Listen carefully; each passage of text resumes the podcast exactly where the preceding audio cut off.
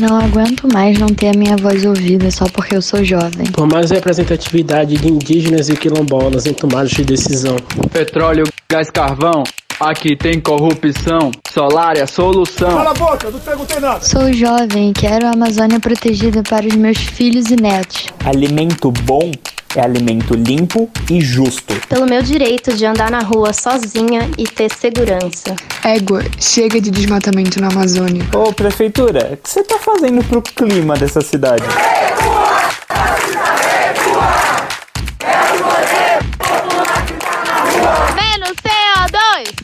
Mais feijão com arroz! Eu tô cansada de ter aula interrompida por conta de tiroteio. Parem de poluir! Queremos água na periferia! Um, dois, três, quatro, cinco mil. Ou param a milícia ou paramos o Brasil. Cadê o tratamento do esgoto que foi prometido na campanha? O agro não é pop, o agro é tóxico. Quando nós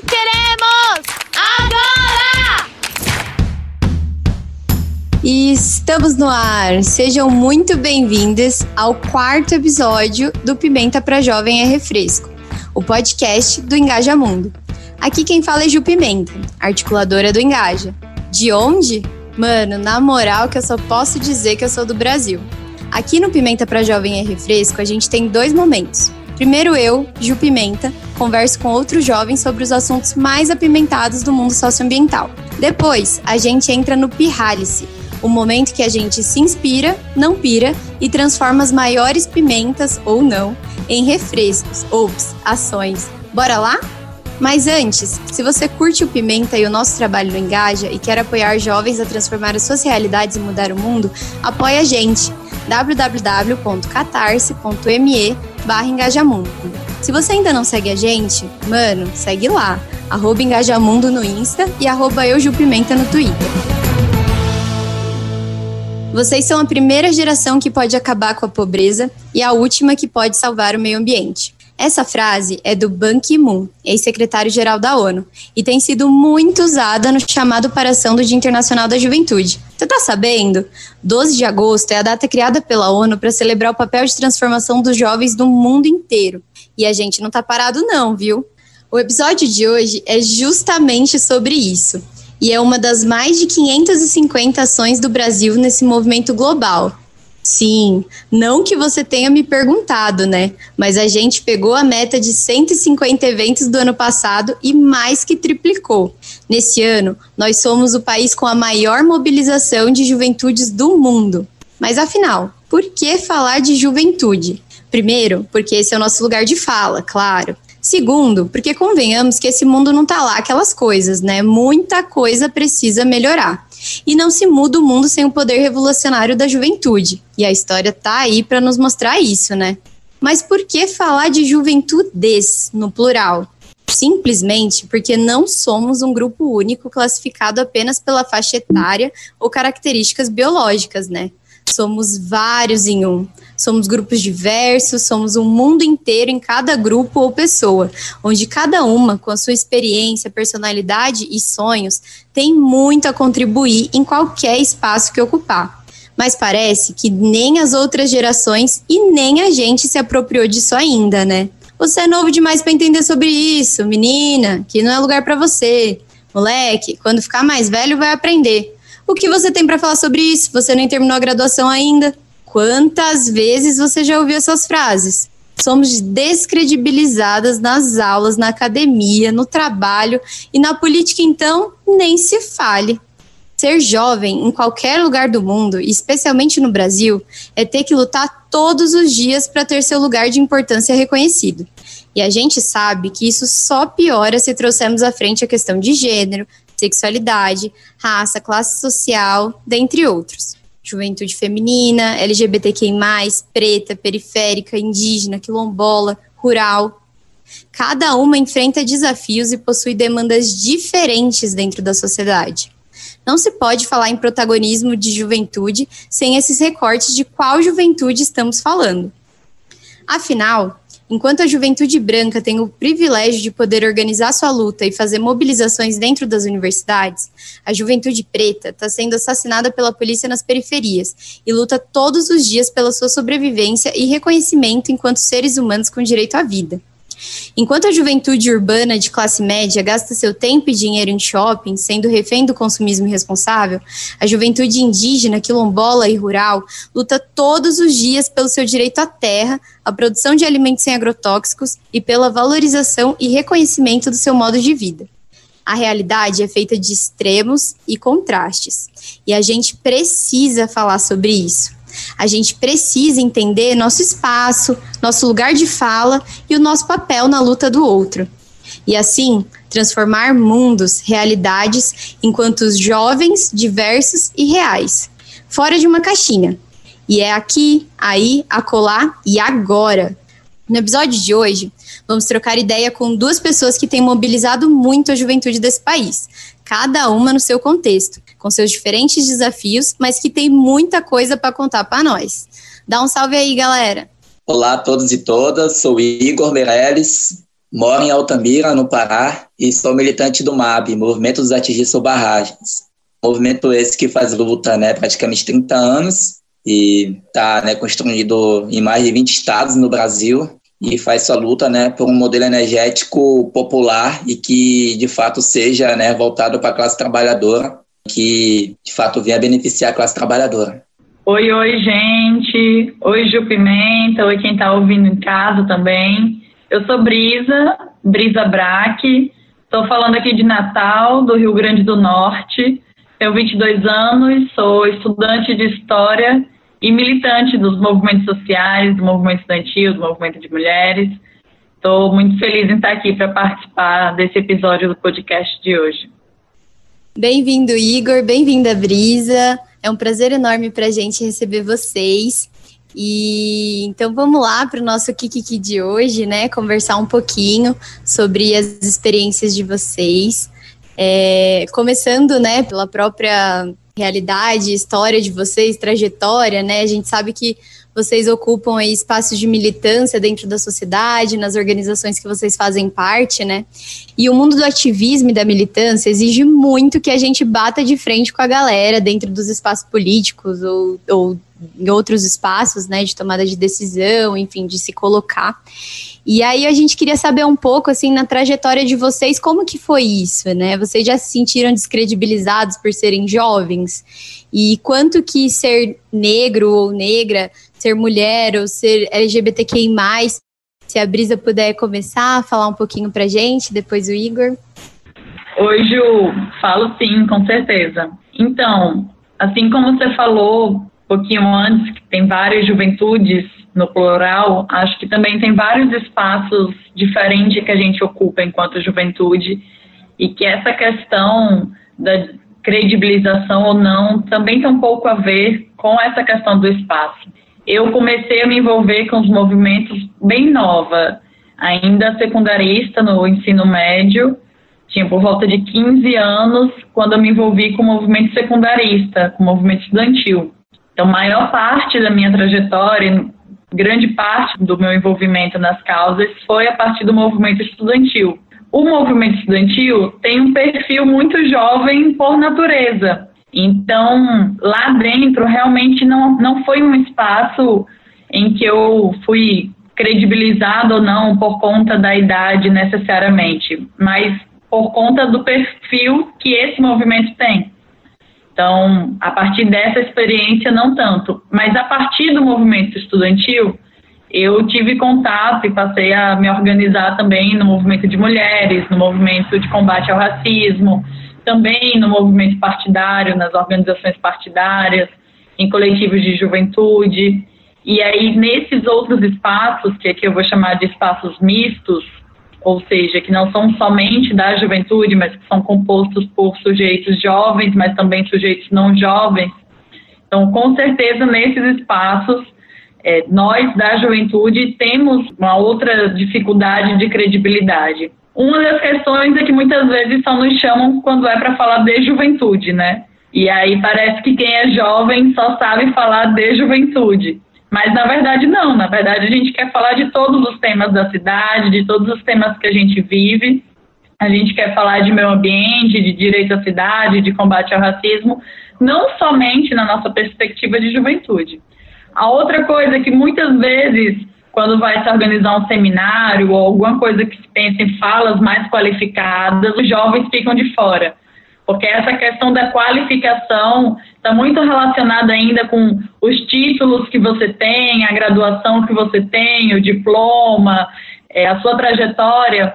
Mas muitas vezes a qualificação é também a partir da nossa experiência. Então, a minha experiência enquanto jovem que vivencia a escola, o meu bairro, a cidade de diversas formas, também deveria ser considerada como uma qualificação para certos debates. Então, sem dúvidas, a questão da idade, com certeza, traz momentos de, de mais dificuldade na organização.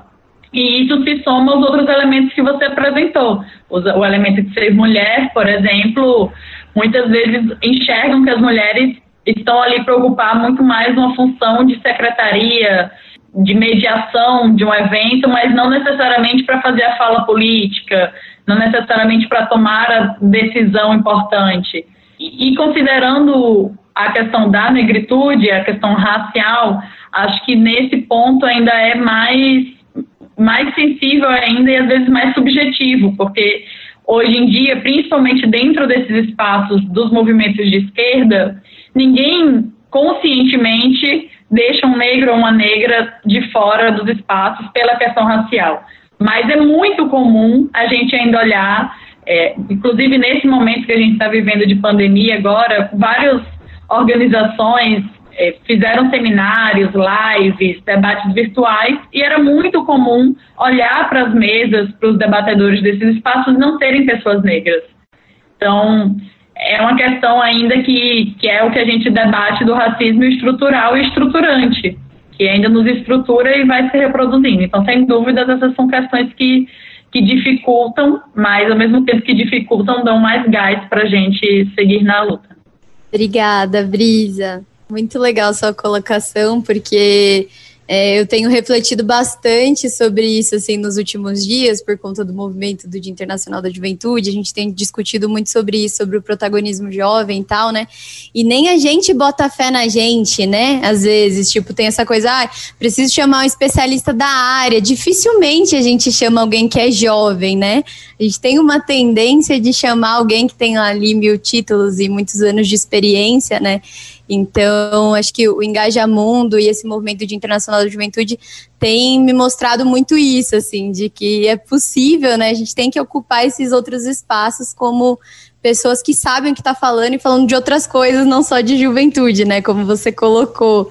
Né, até essa questão que dentro do movimento negro também se fala muito, né, que chamam as pessoas pretas para falar sobre a questão de racismo, né? Então só para isso, mas não vamos chamar para tudo, né? Acho que muito legal isso que você colocou. Queria ouvir um pouco o Igor também. Oi, Ju. Então, é, essa situação que ocorre, né, com, com a juventude, né, com os jovens que se colocam para poder, né, de fato, se ajudar, né, a contribuir de alguma forma e né, ao se oferecer, ao se colocar, né, sempre recebem a repulsa. É um, é tratamento que se assemelha muito com, né, com o público feminino, né, com as mulheres, com, né, com as pessoas que né, fazem parte da comunidade LGBTQI+. Então é um processo que, entendeu? É um processo que é histórico, né? Então essa forma de tratamento né, com, com o jovem, é, ele passa a ser né, colocado, passa a ser feito também com quem né, faz parte desses públicos que eu acabei de citar, né, anteriormente na minha fala. Então, uma situação, né, colocada aí já um período bem longo já, entendeu? E é meio que cultural e colocada, né, por uma sociedade meio que né, conservadora que foi alimentando isso, né, durante anos, né, e que nós, né, juventude, que consegue enxergar a contradição, consegue enxergar que isso é errado, né, que não é bem assim, que né, que a juventude, né, faça parte, né, de qualquer público, né, de qualquer comunidade, ela pode falar assim, ela pode se colocar, ela pode oferecer, ela pode propor, ela pode contribuir, pode de fato construir. E a gente tem que levar essa mensagem, né? A gente tem que quebrar esse meio que esse rótulo colocado há anos. E aí a gente vê, né, como a juventude é protagonista nesse momento de pandemia. Né? Tanto movimentos e organizações que trabalham com a juventude, né, vêm de fato né, meio que se colocando assim, né, à frente do processo. Né, em, em que tipos de processos, né? né tanto no, no âmbito da solidariedade, do assistencialismo, né, seja lá também poder levar informações, né, verdadeiras, verídicas, né, quebrando essa questão da fake news que hoje em dia está tá bem forte, né, inclusive isso elegeu um governo genocida que hoje está aí, né, é, meio que dando desatenção, né, para o povo brasileiro, que essa desatenção vitimizou, né, mais de 100 mil pessoas, incrível, né, um governo desse que deixa a desatenção povo daqui, né, mas se preocupa, né, se os Estados Unidos vai ser a primeira economia do mundo. Né? Então, assim, a juventude nesse, né, nesse processo de pandemia, ela vem mostrando o contrário, né, ao que colocam sobre a juventude, sabe? Que a juventude não tem o que falar. É muito difícil, né, seguir de hoje em diante, né, depois desse momento de pandemia, né? A gente espera que isso passe logo. É muito difícil seguir sem ouvir a juventude, assim, sabe? Tem que ouvir a juventude porque né, foi um público que foi protagonista nesse momento de pandemia, né, dentro daquele processo que eu acabei de citar agora há pouco, né. É importante que essas esferas governamentais, seja, né, seja elas no âmbito municipal, estadual e federal, que estes possam né, ouvir os movimentos que trabalham com juventude, que possam ouvir né, os coletivos de juventude e principalmente a juventude periférica, porque foi né, a região no Brasil mais impactada né, por conta da pandemia. Assim. Legal, Igor, obrigada. É, eu acho que é uma questão cultural, né, uma questão histórica mesmo, né, e, e, de fato, como vocês colocaram, essas, essas diversas juventudes precisam ser ouvidas, né? E por conta de todas essas questões não conseguem ser ouvidas, né? E aí a minha segunda pergunta vai exatamente nesse sentido, né? Então, a gente sabendo que nem todas as juventudes são ouvidas, né? Como que vocês acham que essas diferentes juventudes podem burlar esse sistema, né? E ocupar os mais diversos espaços com força e representatividade, seja na política é, ou na tomada de decisão de outras organizações, né? Entendendo todo esse contexto. Aí, se você puder falar um pouquinho sobre isso, Brisa. Oi, Ju. Ah, eu, essa pergunta eu adoro. Acho que é muito importante. Porque tem relação com essa questão do incômodo que a gente sente e a vontade que a partir desse incômodo a gente transforma, na verdade, isso na vontade de lutar e de transformar o nosso meio, mas como que a gente sente que a gente é mais potente. E aí eu acho que a resposta para a tua pergunta é a organização coletiva. A nossa voz tem uma força, se ela é uma voz sozinha, faltando, seja lá qual for a nossa luta, seja dentro da nossa escola, seja dentro do nosso bairro, ou nacionalmente mesmo, e ela tem completamente outro peso e outra intervenção se ela é uma voz coletiva. Então, eu acho que o mais importante, pra, como resposta da tua pergunta, é a organização coletiva. A organização coletiva não só em coletivos de juventude, mas coletivos de juventude da igreja, coletivos de juventude, jovens negros, jovens artistas, jovens LGBTs. Acho que a gente tem uma diversidade gigante, a gente consegue, a gente se fortalece muito. Sempre que a gente se organiza em coletivo, a gente transforma o meio que está ao nosso redor, mas a gente também transforma a si mesmo, porque não é um espaço onde a gente só fala. A gente fala e a gente ouve. E nesse movimento da, do diálogo, do ouvir e do, do falar, acho que a gente cresce muito, sabe? E acho que a gente realmente consegue transformar. E esse ano eu tô esse ano é ano de eleições, né? Ano eleitoral. E aí, a partir do, do coletivo de juventude que eu construo aqui na cidade, a gente definiu que era importante apresentar uma candidatura para disputar. E a partir de um processo definimos que era importante ser uma mulher e tal, e acabou que eu estou representando esse projeto aqui na cidade. O que bate, inclusive, naquela primeira pergunta que você fez, que era sobre a questão da credibilidade, porque imagina só, uma menina jovem, estudante de 22 anos se propondo a ir para a Câmara Municipal. Então, muita gente não dá crédito, mas quando para para perceber que uma jovem, na verdade, pode estar representando um projeto que não é só as ideias dessa jovem, mas que é um projeto coletivo, que é um projeto construído com muita gente e que essa jovem pode representar muito bem esse projeto. Então, acho que também é a forma da gente ir rompendo com essas barreiras e nos qualificando. Então, sem dúvidas, a organização coletiva é a chave da gente ter mais força para transformar as várias coisas que a gente precisa transformar, que não são poucas nesse momento, mas, como diria inclusive o Paulo Freire, assim, que para nós é uma grande referência, né? A gente tem muito essa filosofia da denúncia, mas a cada denúncia, um anúncio. Então, a gente denuncia todos os ataques que a gente passa cotidianamente, enquanto jovem, inclusive, a gente está tendo essa semana agora, por exemplo, foi a semana do, que também, além do Dia da Juventude, teve o Dia dos Estudantes. E tem diversos ataques que a gente vem vendo na área da educação. E não só na área da educação, né? A gente pode citar aí vários ataques às mulheres, aos LGBTs, mas a gente denuncia esses ataques também anunciando a esperança que a gente tem sobre eles, né? Acho que esse é o movimento que a gente precisa fazer. O, a denúncia, mas também o anúncio de qual é esse novo mundo que a gente quer. Legal, Brisa, muito boa sua colocação. Acho que eu concordo bastante. Assim, a luta organizada é uma potência, né? É, só a gente sabe a força que a gente tem quando a gente se junta, né? E, e burlar o sistema sozinho é muito difícil, né? A gente precisa estar junto mesmo. Acho que muito, muito legal isso que você colocou, e, e é legal que tanto você quanto o Igor têm experiência na luta organizada, né, de, de muitos anos aí, dentro das organizações que vocês fazem parte. E queria ouvir um pouco do Igor também, o que, que ele acha em relação a isso, se, se ele concorda com essa questão de que a luta organizada é a principal solução aí para burlar esse sistema, se ele tem mais alguma coisa para complementar. Oi, Ju. Então, é para complementar mesmo o que a Brisa colocou. É nesse sentido mesmo, é unidade, entendeu? É, é massa organizada e conscientizada para poder fazer a transformação, né? Eu moro no Pará, né? No estado do Pará, onde aqui tem um processo de transformação e revolução muito importante no país, né? Que é a cabanagem esse acontecimento, né, que ocorreu, ele traz um legado de que só com organização que a gente vai para cima, entendeu? E faz a, né, a, a transformação, não tem outra, entendeu? Mas para chegar até esse ponto é muito trabalho de base, né, muito trabalho coletivo entre organizações, entre públicos, entre entre sujeitos, entendeu? E por aí vai, né? Como eu falei, unidade.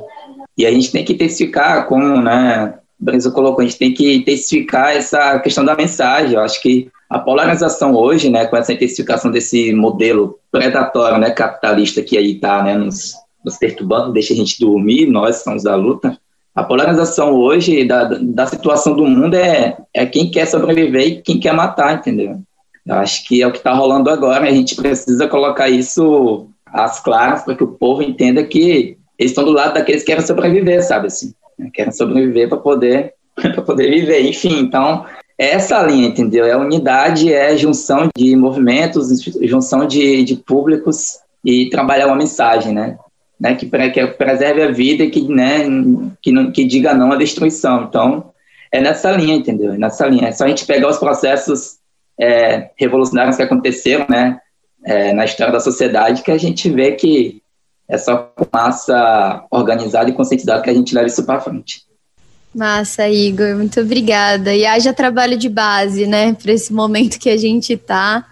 É um momento muito complicado aí nessa conjuntura, então haja trabalho de base para esse momento. E aí, uma próxima pergunta que eu queria fazer para vocês, né?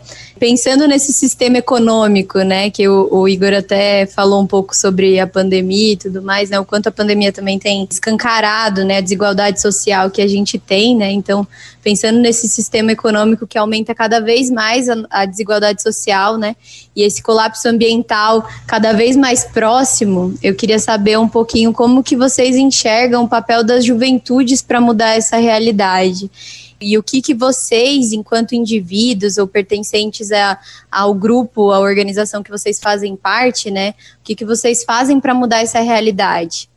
Então, sobre essa questão do colapso ambiental e social também, né? Acho que ambos estão em, caminho de colapso e nós, enquanto jovens, temos um papel fundamental. Acho que é legal quando você fala isso, porque a gente ouve muito por aí, sempre sai essa pérola em algum espaço a gente ouve alguém falando ah, que a juventude é o futuro do nosso planeta.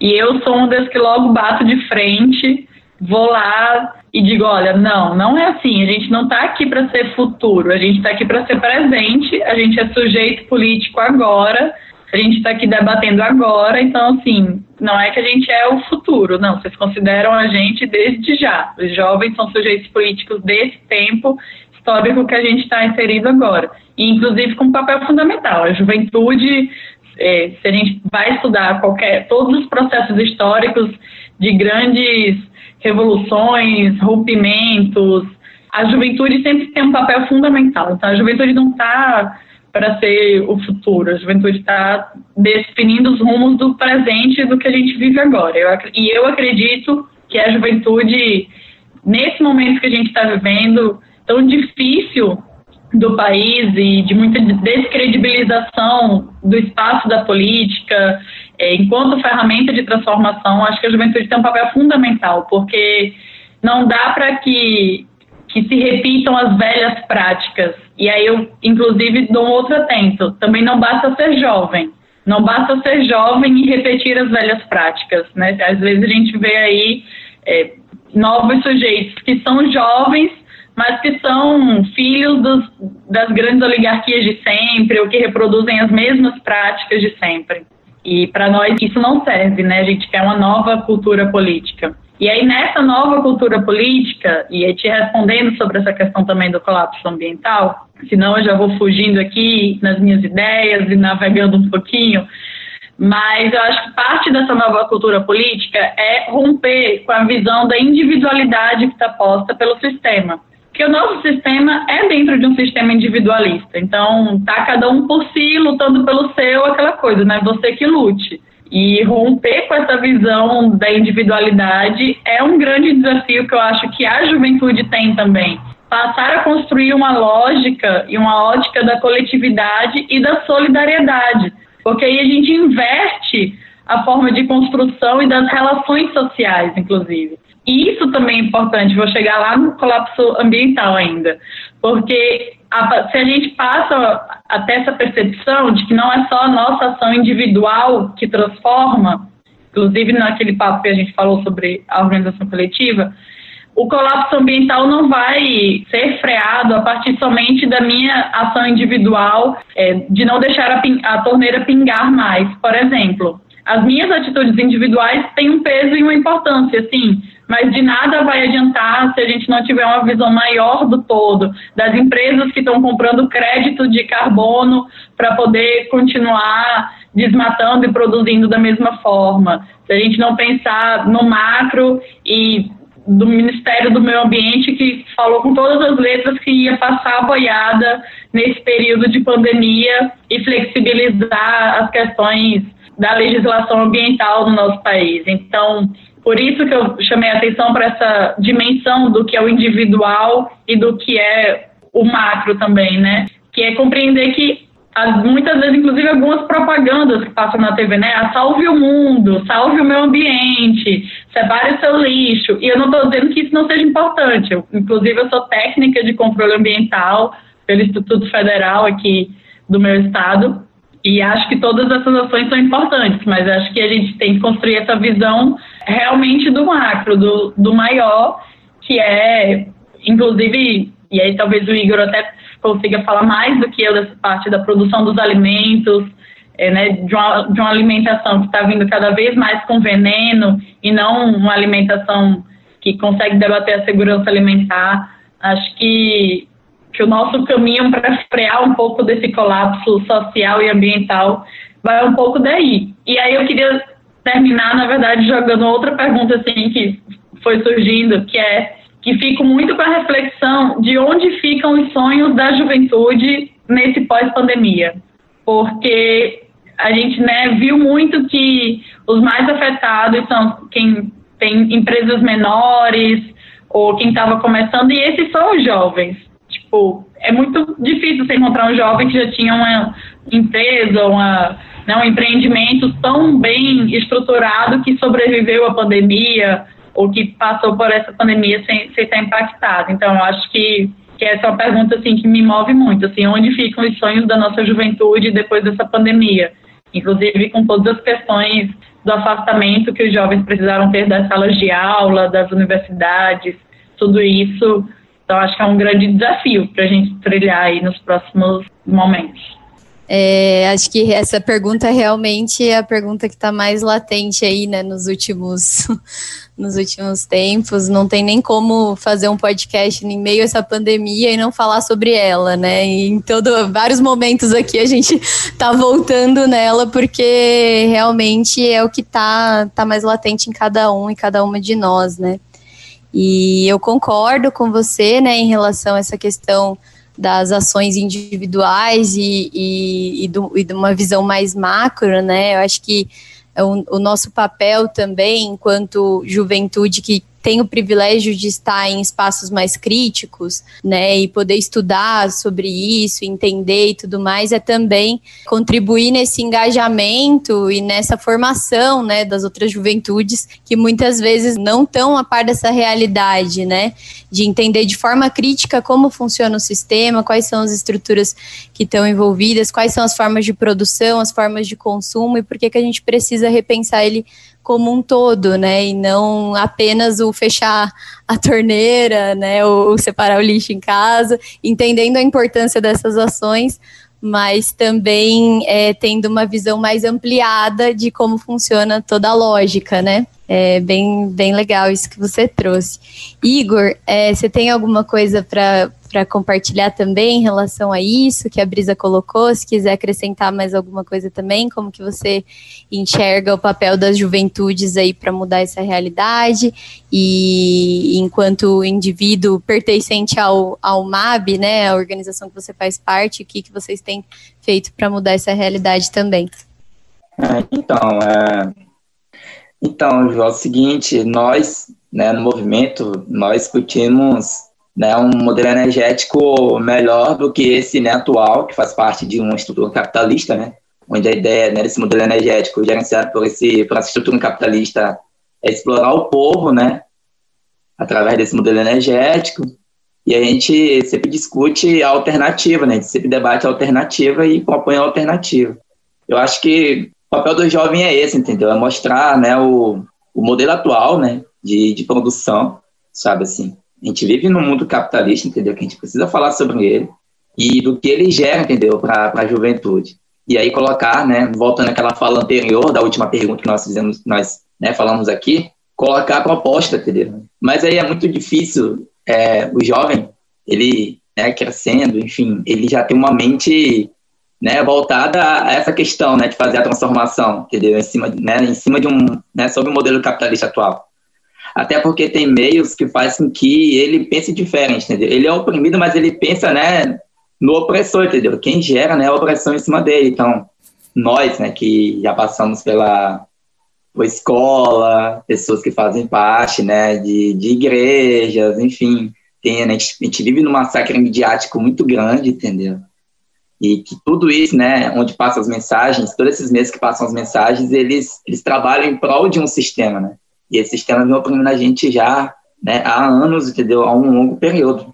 Então, assim, é muito difícil com o jovem se tornar algo como nós, entendeu? Nós estamos aqui por conta de força de vontade mesmo, de querer, sabe, tipo, propagandear uma ideia, entendeu? Né? A verdade sobre, né, contra um, um modelo que a gente está vivendo, né, nele hoje, entendeu? Tem uma frase do Che Guevara que fala nesse sentido, assim, né? Ser jovem e não ser revolucionário é uma grande, é uma grande contradição. Mas é isso, entendeu? O jovem não nasce revolucionário, entendeu? Ele não nasce revolucionário.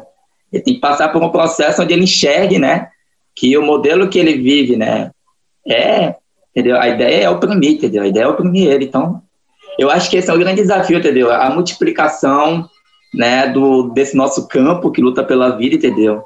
E que lute por um, né, por um projeto de sociedade que pense no próximo, entendeu? Que pense no meio ambiente, sabe?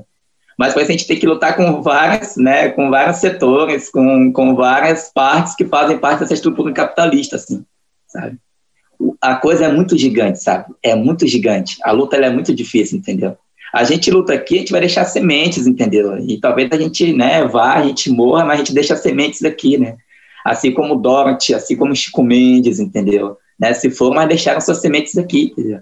Então, isso aqui é uma luta para se prolongar e a conquista, né, da a conquista da massa, e daí a gente, né, meio que com a luta em massa reverte, né, esse modelo de sociedade e coloque nosso né, o nosso plano, o nosso projeto de, de, sociedade melhor, ele dura em anos, entendeu? Ele, né, custe um longo período aí.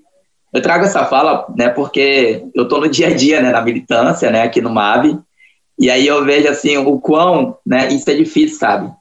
Como eu já falei, os motivos porque o jovem, né, não, não, não nasce revolucionário, né, não, não sabe, não, não, não nasce já pensando na transformação, né?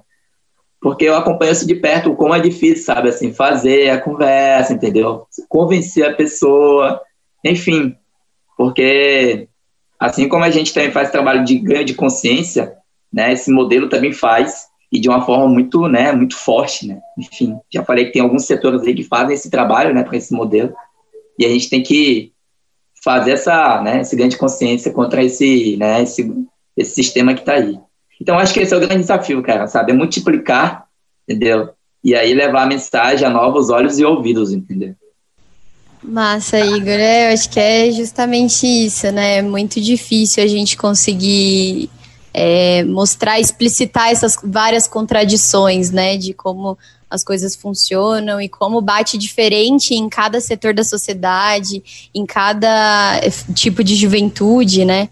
É, então, acho que é isso, né? Como que a gente trabalha com essas formações é, com, com as juventudes em relação a todas essas contradições que existem, né? E ao mesmo tempo tentar aí construir novas formas de produção, né? O MAB traz muito essa coisa da, da água e energia não são mercadoria, né?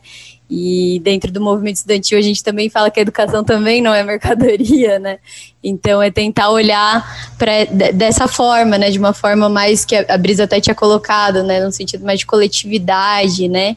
De, de entender as coisas de uma forma mais crítica e construir novas formas de se relacionar, novas formas de, de novos modelos, né, de sociedade, porque do jeito que tá, não tá dando, né? Acho que isso é um consenso geral. Não tá dando, tem muitos problemas, e como que a gente pensa em novas formas de, de, de se viver, né, de se relacionar, de, enfim. Para definir bem, né, essa, assim, tem uma forma de convencimento muito boa, né, que, que não é voltada só para a juventude, mas tem para uma série de públicos que a gente está propaganda, entendeu? A está sempre propaganda, foi muito importante na Revolução, de 1917 na Rússia, onde os trabalhadores né, tiraram né, o sistema czarista, né, tiraram né, o império daquela, daquela época, e que ela foi muito importante, onde né, foi usado circo, foi usado teatro, foi usado uma série de manifestações para poder, de fato, atrair a atenção, não só da juventude, de uma forma muito mais fácil, mas não só a juventude, mas também uma série de públicos, como mulheres, entendeu? Enfim, pessoas né, com idades mais avançadas, enfim, e que é, essa situação foi em 1917, né? E que esse modo de passar a mensagem está tão atual, sabe? Está né, tá colocado hoje ainda para os movimentos sociais e né, para esse conjunto de movimentos que fazem a luta hoje, sabe? Legal, Igor. Acho que isso é bem importante também, né? Porque às vezes a gente fala, ah, é muito difícil é, falar trabalho de base com a juventude, formação crítica e tudo mais, né? Mas qual a linguagem que a gente está usando, né?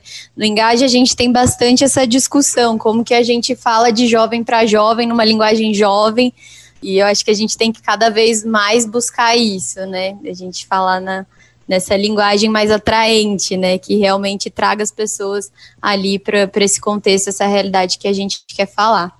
Muito legal.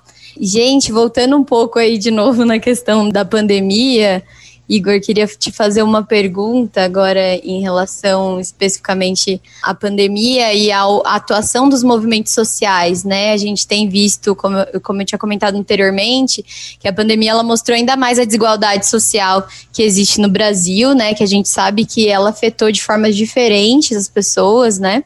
E os movimentos sociais, eles têm tido um papel muito importante, né, de se organizar e chegar onde o Estado nem se esforça para chegar, né?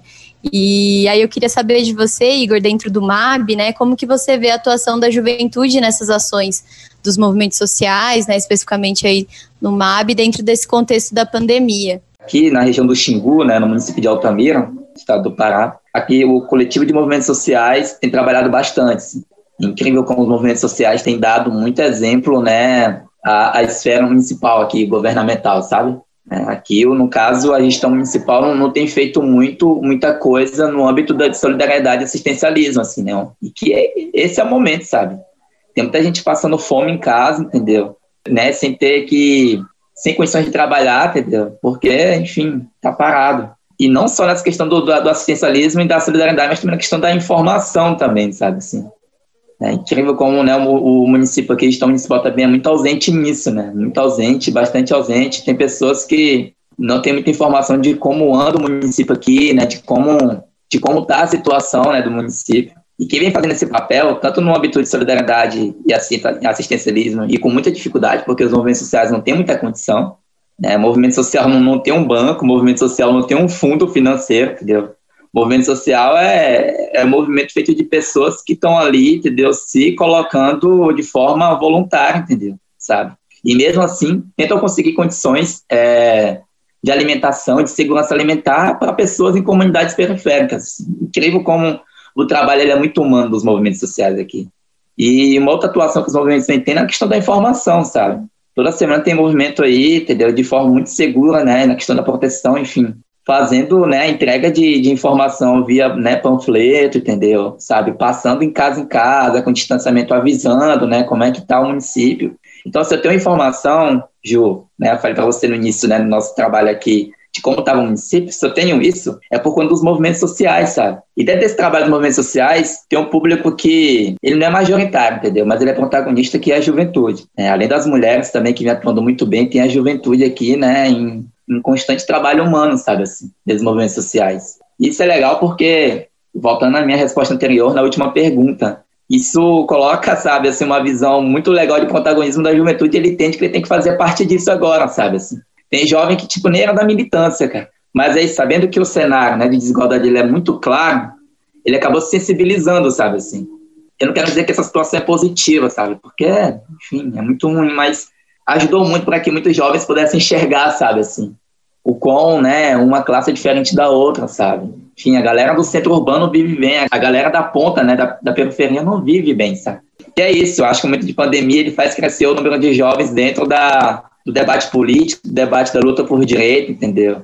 Eu acho que tem muito mais coisas negativas nesse período do que positivas, né? Mas das poucas positivas foi isso, entendeu? Assim, ver a juventude, sabe, criando ideia, entendeu? E, tipo, falando que vai seguir essa ideia, entendeu? Aqui, o MAB aqui em Altamira, né, é, assim, a gente tem visto uma série de jovens inserindo, sabe, assim. Né, e, tipo, são reações que eu enxerguei durante esses momentos de, né, de, de atividades e ações, nesses dois âmbitos que eu falei agora há pouco, né? E isso, assim, é de, de alegrar, entendeu? Alegrar um pouco, porque a gente não faz só, né? A gente não faz ação de assistencialismo e solidariedade por fazer eu acho muito em vão, sabe? Tipo, fazer o assistencialismo e solidariedade sem colocar a mensagem, sabe? De quem poderia estar ajudando, entendeu? De quem tem a responsabilidade. E aí é isso. Eu acho que é nesse sentido, assim, que, que a juventude vem ajudando bastante. Né? Como eu falei, essas esferas governamentais, a partir de hoje a gente tem que escutar a juventude, entendeu? Porque é uma galera aí que tá com muita coisa a falar, sabe? Muita coisa a propor, entendeu? E é isso, juventude é revolução. Muito bom, é isso aí mesmo, né? Volta até um pouco naquilo que a Brisa tinha comentado da questão da coletividade, né? Que esse momento, essas ações aí do MAB, acho que estimula isso, né? Esse senso de coletividade, a solidariedade, enfim, né? E esses jovens vendo presente o movimento, cumprindo o papel que era um papel do Estado, né? Que não está sendo feito é, desperta isso, né? Então, é bem, bem legal isso que você trouxe. E aí, queria perguntar também é, agora para a Brisa, né, que tem bastante experiência aí no movimento estudantil, né? Se a gente for parar para olhar a história, a gente pensa aí na passeata dos 100 mil, diretas já, fora Collor, junho de 2013, primavera secundarista, tsunami da educação ano passado, né? Em vários momentos da história, a juventude mostrou seu potencial de mobilização e revolução, né? E nos últimos anos tem sido ainda mais presente. Aí queria saber, Brisa, como que você, é, que está dentro do movimento estudantil já há bastante tempo, enxerga a luta das juventudes nessa conjuntura complicada que a gente está? Ju, foi muito legal você ir fazendo essa retrospectiva aí. Essa semana, no dia que foi o Dia do Estudante, também foi aniversário da UNE, da União Nacional dos Estudantes. E eu costumo dizer, não só eu, a gente costuma dizer que a história da UNE se confunde com a história do Brasil, justamente nesse movimento, né? Se a gente olhar um pouquinho para o passado, estava lá defendendo o petróleo é nosso. Então, são, são lutas históricas. Então, a história da UNE realmente se confunde com a história do nosso país. Você vai fazendo essa retrospectiva. E, por outro lado, eu fui me sentindo super assim, emocionada que você falou da primavera secundarista. Eu tive, na época da primavera secundarista, eu era diretora de mulheres da UBS, da União Brasileira dos Estudantes Secundaristas, e eu acompanhei a primavera das ocupações secundaristas a nível nacional. Então, tive a oportunidade, nesse período, de estar nessa tarefa nacional. Ocupei várias escolas aqui no Rio Grande do Norte, mas depois de ocupar, fui lá para o Paraná, que era onde estava tendo a grande, maior parte das ocupações. Fui em algumas ocupações do Rio Grande do Sul, foi onde eu conheci, inclusive, mais de perto o MAB, porque aqui no Rio Grande do Norte não é muito uma realidade, assim, a gente não, não tem um movimento tão organizado aqui. Então, foi nessas andanças também que eu tive o prazer de conhecer o pessoal do MAB. E, sem dúvidas, Ju, o que a gente vem construindo no último período é muito diferente. Assim, acho que desde o golpe de 2016 virou uma chave para o movimento estudantil, porque antes a gente construía a luta numa perspectiva que não era necessariamente da oposição, né? A gente estava ali construindo as nossas pautas, a, o que a gente defendia, mas com uma abertura de diálogo para poder construir. Hoje em dia não tem diálogo com esse Ministério da Educação que está posto, né? Nem ele quer dialogar com a gente, nem a gente também acha que o melhor caminho é dialogar com ele. Então, é muito, realmente, é, é muito complicado, mas é ainda mais importante.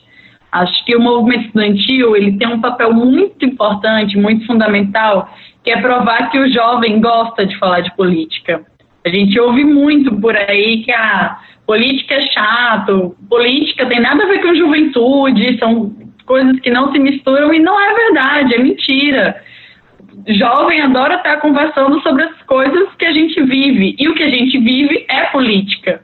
Então a gente adora conversar sobre política, porque a gente não gosta de conversar da velha política, da, da política dos moldes tradicionais, mas a gente está conversando de política o tempo inteiro. É inclusive o processo de reconhecimento de que isso que a gente conversa também é política. E uma política tão importante como todas as outras. Então, acho que o movimento estudantil consegue dar muito essa, essa chave, assim, sabe? Tipo, aqui são jovens, muito jovens, fazendo política. Falando sobre política, fazendo política, organizando política. Dentro do movimento estudantil, eu tenho um carinho gigante pelo movimento secundarista porque eu acho que o movimento secundarista ele consegue alcançar grupos sociais que o movimento universitário não necessariamente consegue. E aí por questões óbvias, não é todo mundo que chega na universidade. Então, quando a gente constrói o movimento secundarista, quando a gente vai na escola de cada bairro, a gente está tendo relação e diálogo e construindo processos de transformação, de incluir aqueles sujeitos no debate que se ficasse só no movimento universitário, talvez a gente não conseguisse. Então eu, eu tenho uma admiração e um respeito gigante pela construção do movimento secundarista e sempre tento trazer um pouquinho dessa reflexão que eu acho que às vezes a gente acaba vangloriando demais o movimento universitário e não faz um pouquinho dessa reflexão, assim. Eu acho que, que é muito importante. Inclusive, muita gente que se organiza no movimento secundarista e porque se organiza começa a ter o sonho de que pode entrar na universidade, que antes não era nem realidade para essa pessoa, né? A juventude tem esse papel, como a gente já veio conversando aqui, fundamental na, na transformação.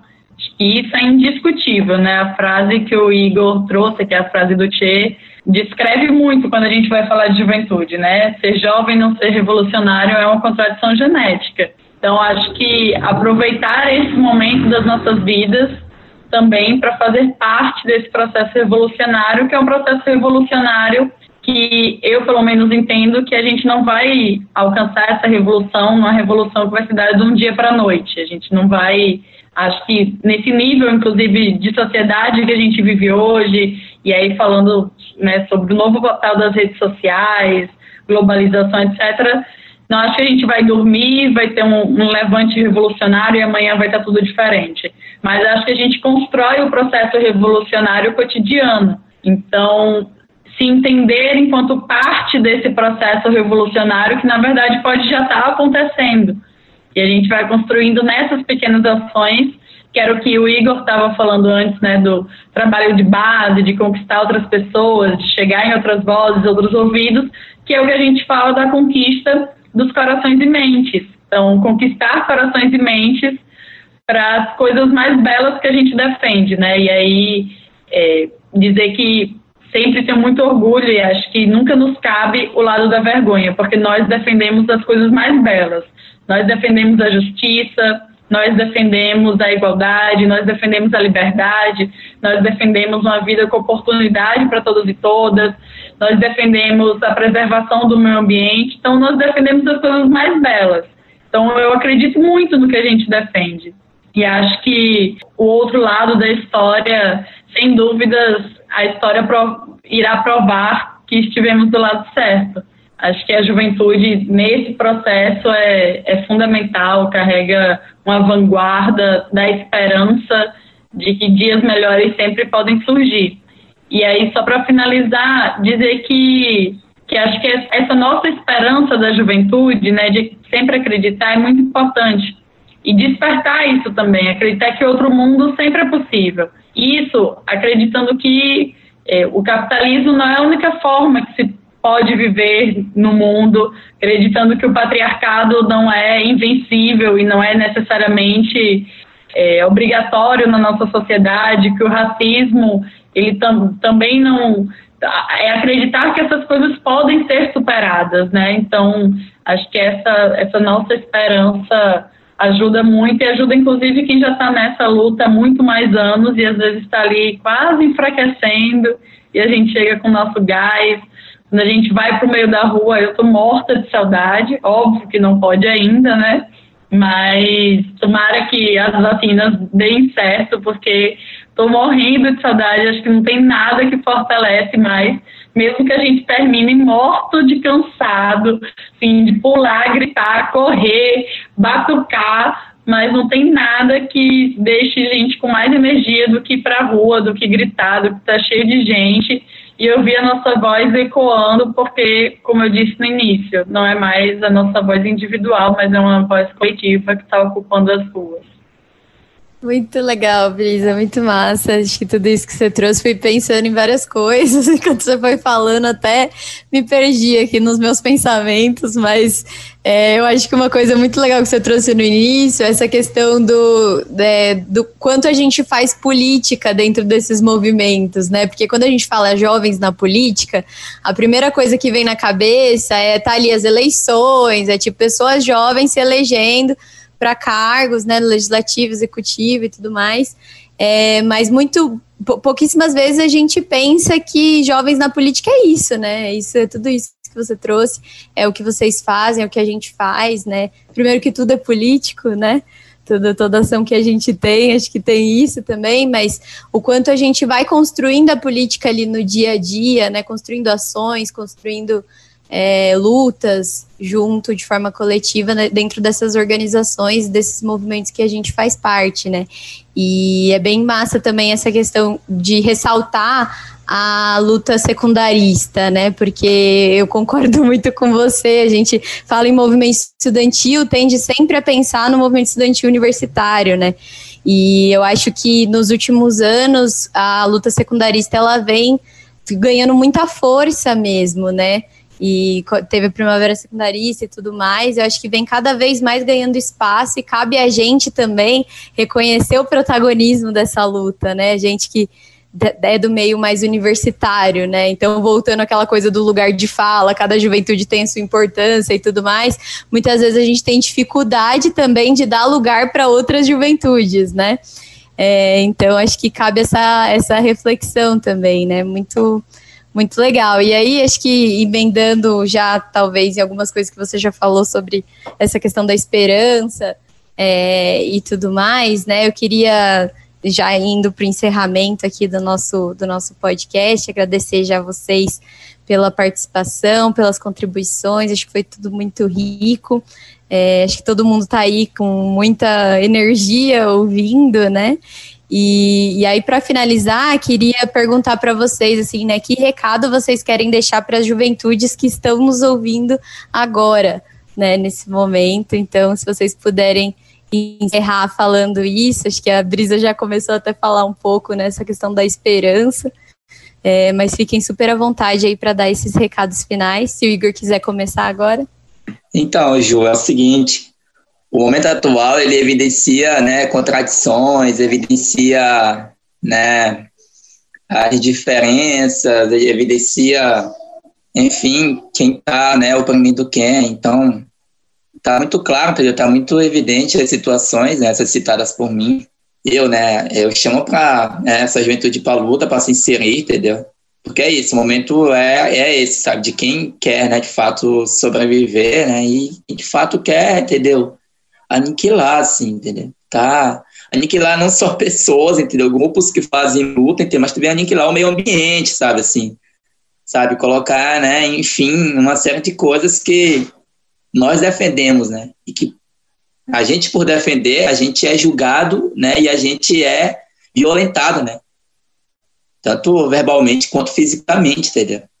É por um grupo aí que quer, que é predatório, né? Então, assim, é somar para a luta, entendeu? Acho que esse é o recado, entendeu? Somar para a luta, porque o momento ele exige que né, cada um se posicione, né? E, e enfim, tome um lado. E é isso. É, é, uma, é fala de, né, de um jovem que vive na Amazônia. É muito difícil ser jovem né, na Amazônia, porque você recebe repressão tanto né, por gestões municipais, né, estaduais, quanto por instituições, entendeu? Empresas que estão nessa região aqui, entendeu? Aqui, né, um celeiro de, de empresas que trabalham, né, em prol de um sistema, né, capitalista, de um modo de produção capitalista, entendeu? Né, e que, que não falei, aniquila o meio ambiente, praticamente, né? Compromete negativamente o meio ambiente e também aniquila aqueles que são contra esse modelo, entendeu? Nojento e sujo, sabe? A gente está vendo aí ultimamente né, uma série de lideranças, né, de comunidades tradicionais, entendeu? Sendo mortas, porque são pessoas que vão de contra, entendeu? Esse sistema. Então, esse é o meu recado que eu deixo, porque é isso, é meio que um desabafo também, sabe? Né, eu faço luta né, aqui na região e é muito é muito difícil fazer uma luta, entendeu? E, tipo, ver um jovem que poderia também se inserir, entendeu? E você olha, sabe? E a pessoa no momento não tem, né? O pensamento semelhante ao teu, mas isso é um processo também, né? Então, assim, é meio que uma, uma fala de desabafo para poder chamar essa galerinha, né, juventude para se somar, né? Conhecer o Engaja, conhecer né, a Uni, conhecer o movimento de mulheres, conhecer o MAB, entendeu? Conhecer o processo de transformações e revoluções que aconteceram, entendeu, nesse país, que ainda acontecem. Viu recentemente a luta dos estudantes, né, que deixa um, legado muito legal para a gente, do ADNEM, né, no país. Então, tudo isso, entendeu, traz legado, traz uma mensagem que, né, juntos, o povo unido, a gente consegue fazer transformação, entendeu? A gente consegue, né, mudar a realidade, entendeu?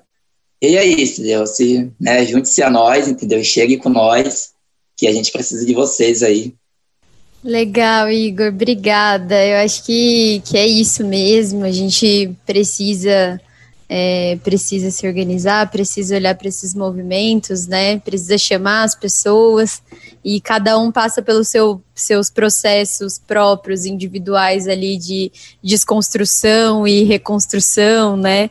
E, e aí acho que cabe a nós ajudar, né? Também nesses processos individuais aí de, de todo mundo da juventude para poder se organizar na luta, né?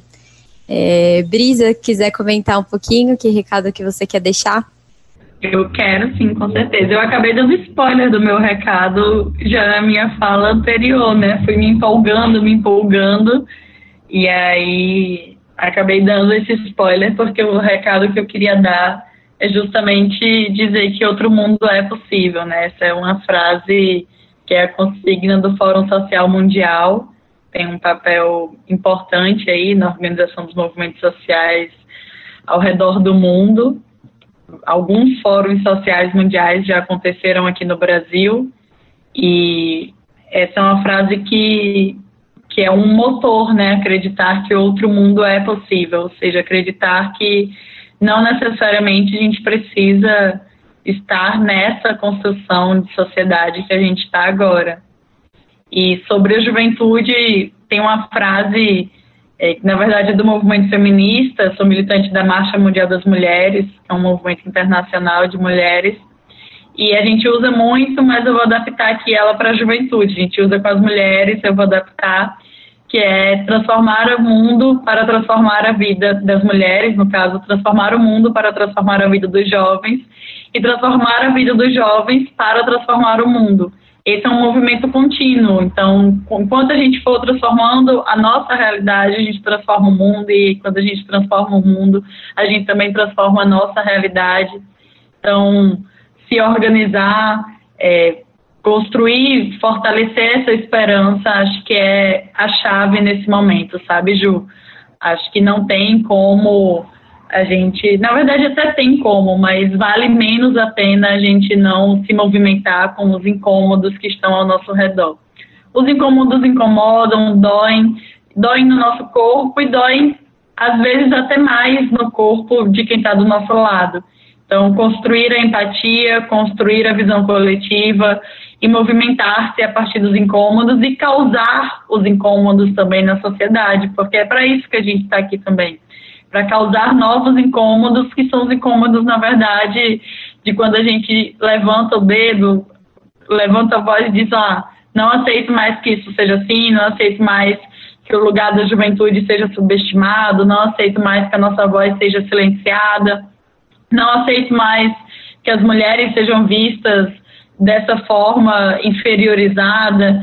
Não aceito mais que os nossos irmãos e irmãos pretos e pretas estejam morrendo todos os dias. Então, causar esses incômodos também é um pouco da nossa tarefa nesse período histórico que a gente está. Então, queria deixar esse recado. Acreditar na esperança para o mundo possível, movimentar-se, construir esse movimento e causar vários incômodos, que a gente incomode muita gente por aí, para a gente construir o novo e os novos dias hão de vir e virão a partir da nossa organização. Muito massa, Brisa, quando você falou que ia pegar uma frase do movimento feminista, eu falei, olha, vai falar mesmo que eu tava pensando agora, que eu tava pensando em falar é, daquela música que a gente usa muito, né, do Companheira Me Ajude, que eu não posso andar só, eu sozinha ando bem, mas com você ando melhor, eu acho que é muito isso, né, da gente se unir nesse momento que é muito difícil. Acho que quando a gente vai junto, a gente vai melhor mesmo, né? E, e essa coisa de se organizar na luta é entender, é tentar enxergar qual causa que, que te desperta essa vontade de se organizar, né? Porque existem inúmeras formas de organização, inúmeros movimentos, inúmeros coletivos, enfim. Tentar enxergar qual que é essa causa que te mobiliza e se deixar mobilizar, né? É, eu acho que se incomodar, a gente se incomoda, mas dificilmente a gente consegue se mobilizar. Às vezes a gente fica no incômodo, numa posição cômoda, né? De comodismo e não consegue quebrar muito essa inércia de, de sair do lugar. Então, acho que o recado, já falando um pouco do que o recado que eu tenho, é, é um pouco isso, assim, né? Quebrar essa inércia e utilizar esse incômodo como força para se mobilizar.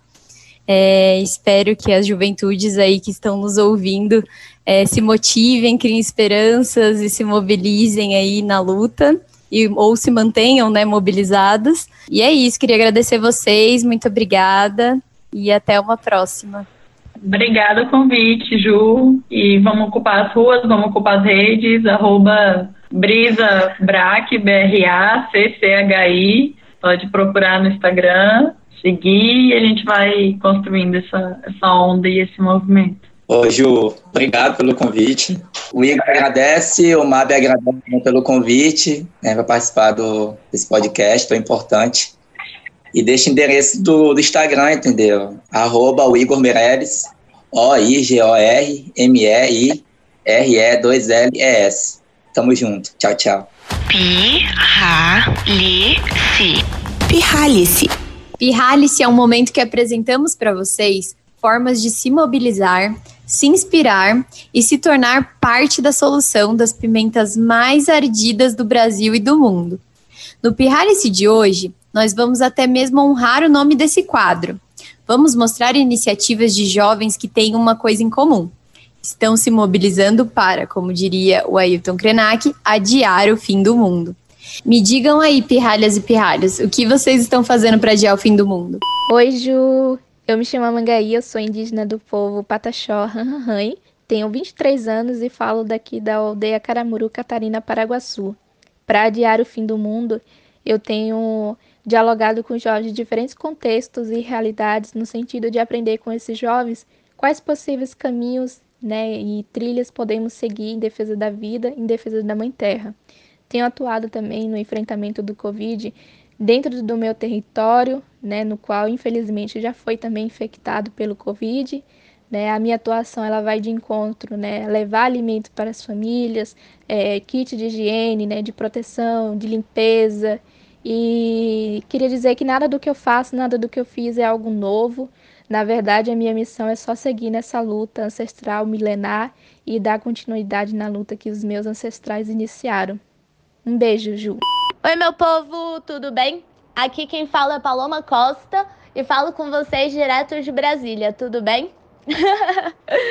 Bom, para adiar o fim do mundo, eu tenho me juntado com a galera mais excepcional de todo esse mundão, que são essas incríveis juventudes, para a gente ocupar e fazer ecoar as nossas vozes nesses espaços de tomada de decisão que ainda são colonialistas, patriarcalistas e ocupados por homens heteronormativos. E a gente bem sabe que para garantir um meio ambiente ecologicamente equilibrado para as presentes e futuras gerações, nosso direito intergeracional e nosso dever coletivo de proteção e responsabilidade com o que é nosso, a gente tem que participar. E para a gente participar, as nossas vozes têm que valer, têm que ser vinculantes na hora de tomadas de decisão que impactem as nossas vidas.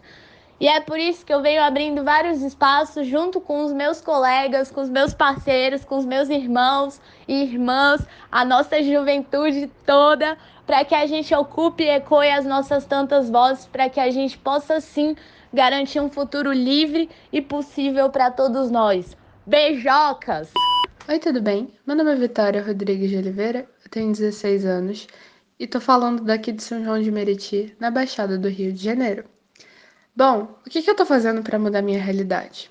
Bom, eu sou vice-presidente de um clube Girl Up, onde a gente visa combater a desigualdade de gênero a nível local. Eu também estou atuando como articuladora no Engaja Mundo, a organização maravilhosa que está organizando esse podcast que você está ouvindo agora e eu também tenho um projeto chamado Iniciativa, onde a gente visa ensinar empreendedorismo de um jeito legal e descomplicado para jovens que vivem nas periferias do Rio de Janeiro. Além disso, eu também estou no ensino médio, então eu viso pesquisar através da minha monografia como o Sistema Único de Saúde pode ser melhor através de políticas informadas por evidência. Eu também tenho muitos outros sonhos, mas eles não cabem em um minuto. Então, basicamente, o que eu faço é isso. Olá, me chamo Talita, tenho 23 anos e sou de Manaus. Para adiar o fim do mundo, tenho cada vez mais tentado entender qual é o meu papel nesse todo, é, tentar entender qual é a minha história, do lugar de onde eu falo, é, e através desse processo muitos inconformismos vieram. Eu acho que é isso que me move, na verdade.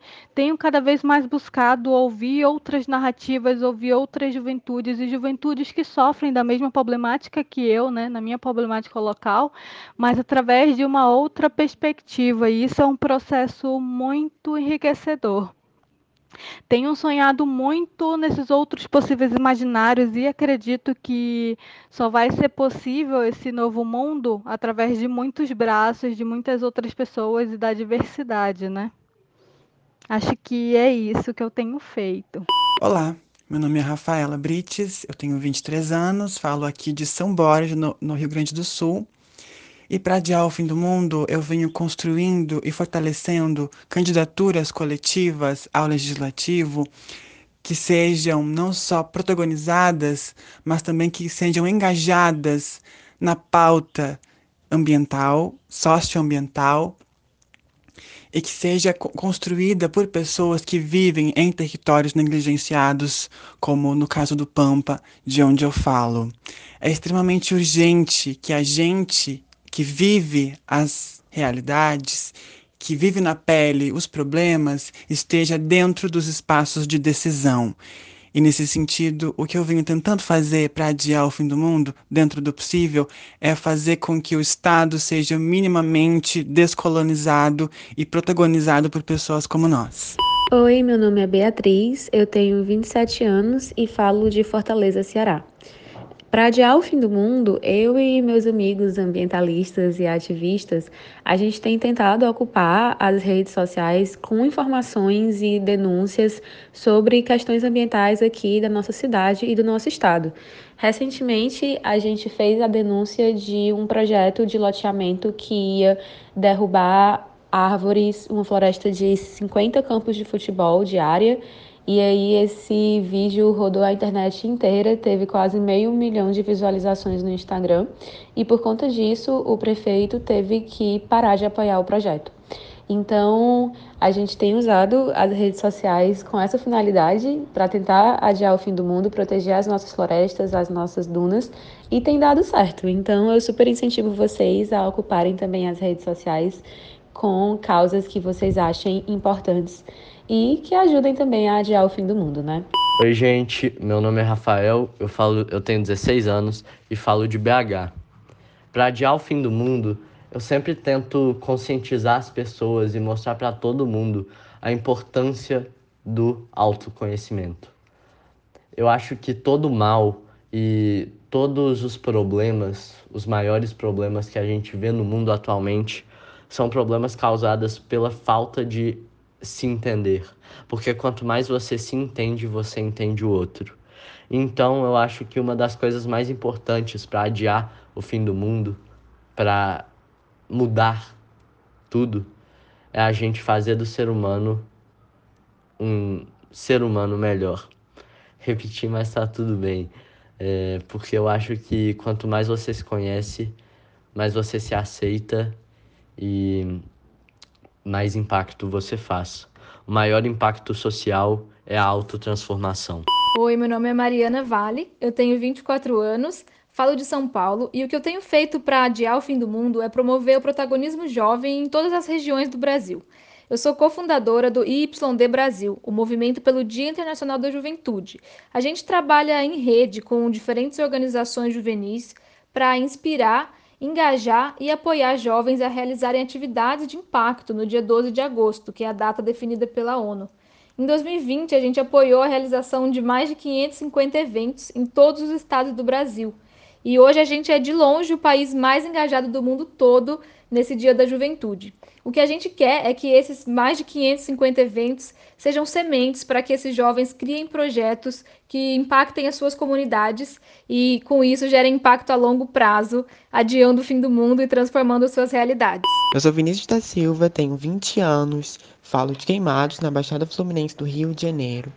E na tentativa de mudar a minha realidade, a nossa realidade, eu tenho criado espaços de reflexão coletiva seja através dos cursos que eu ministro ou seja através da produção de conteúdo e atividades sobre diversos temas que permeiam as questões e dinâmicas ambientais, sociais e políticas, e também tenho criado, tenho tentado promover espaços de protagonismo juvenil para que nossos jovens e crianças se sintam inspirados a mudar a nossa realidade nesse movimento coletivo que precisa cada vez mais emergir das populações periféricas, não brancas e das margens sociais para a gente conseguir mudar essa sociedade que nos oprime e nos explora a cada dia. Olá, sou o Francis, tenho 24 anos, sou sergipano, porém morando em terras mineiras, engenheiro florestal, ativista e socioambientalista. Ufa, muita coisa, né? Ultimamente venho realizando e realizei muita coisa em busca de pequenas mudanças que impactam positivamente o nosso planeta. Sendo assim, a solução que tanto procuro no mundo. Busco compreender melhor esse borbulhar que é o ativismo e o que me move. Sou coordenador de um grupo de trabalho com lideranças jovens que trata sobre a biodiversidade e em todos os seus aspectos. Queremos que nossas vozes sejam ouvidas em prol da conservação inclusiva, que não afaste o homem da natureza, mas sim que os dois vivam em harmonia, construindo assim um futuro sustentável. Meu nome é Bruno, eu tenho 21 anos, eu falo da Zona Oeste do Rio de Janeiro. E o que eu, te, o que eu tenho feito para mudar minha realidade é entender que tudo que eu vivi e vivo na universidade, eu devo ao local de onde eu vim, e retribuo isso na forma de extensão e engajamento por melhores políticas públicas. Meu nome é Samora Nizinga, eu tenho 26 anos, sou de Belo Horizonte. O que eu estou fazendo para adiar o fim do mundo é captando recurso para o projeto Bem Viver Brejinho um projeto de agroecologia que visa a revitalização do Parque Ecológico do Brejinho, na região da Pampulha, em Belo Horizonte, que foi abandonado há mais de 10 anos pelo poder público e os moradores do entorno lutam para reconstituí-lo. Além disso, eu produzo arte e cultura através da música e da poesia, que serve para alimentar nossos corações e jamais deixar a esperança morrer. Trabalho numa linha do afrofuturismo e de busca à ancestralidade e do meu último disco da AT, do Afro Trap, eu trago nas linhas um pouco da mensagem da experiência, da vivência de Moçambique, fazendo essa conexão Brasil-África. E vocês vão escutar daqui a pouco. De frente para a morte, tudo parece supérfluo. O rap game se torna tão insignificante quando você encara uma barragem com 3 milhões de metros cúbicos de lama tóxica. Te faz pensar: por que, que a gente faz o que faz? O rap salva vidas? Talvez não. Porque depois do estrago não tem mais volta. Mas o rap, o trap, o samba, o rock, o funk, a música serve para nos harmonizar com algo. No princípio de tudo fez-se a palavra. A palavra é vibração. A vibração é som e o som é música. A afinação em Lá perfeita é uma vibração em 432 Hz, ou seja, ondas que oscilam 432 vezes por segundo, a mesma vibração da Terra e do nosso organismo. Todas as vezes que ouvi a frase vamos voltar à realidade, pensei. Deve ser algo do tipo voltar às raízes, cuidar daquilo que realmente importa. É isso. Is that right? Uma conexão musical que vem desde os tempos antigos, desde a primeira palavra da primeira pessoa onde tudo começou até agora. Para um povo à beira do colapso, buscando desesperadamente uma cura, alguém que o salve. Na era dos graves, dos subs, dos 150. Na era das poesias agressivas, dos slams das batalhas de rap. Aqui, o passado e o futuro se misturam. Assim como os graves e os atabaques, numa sintonia perfeita chamada Afrotrap. Não há nada igual em nenhum lugar do mundo, de onde tudo começou até as Américas, do Afro ao Trap.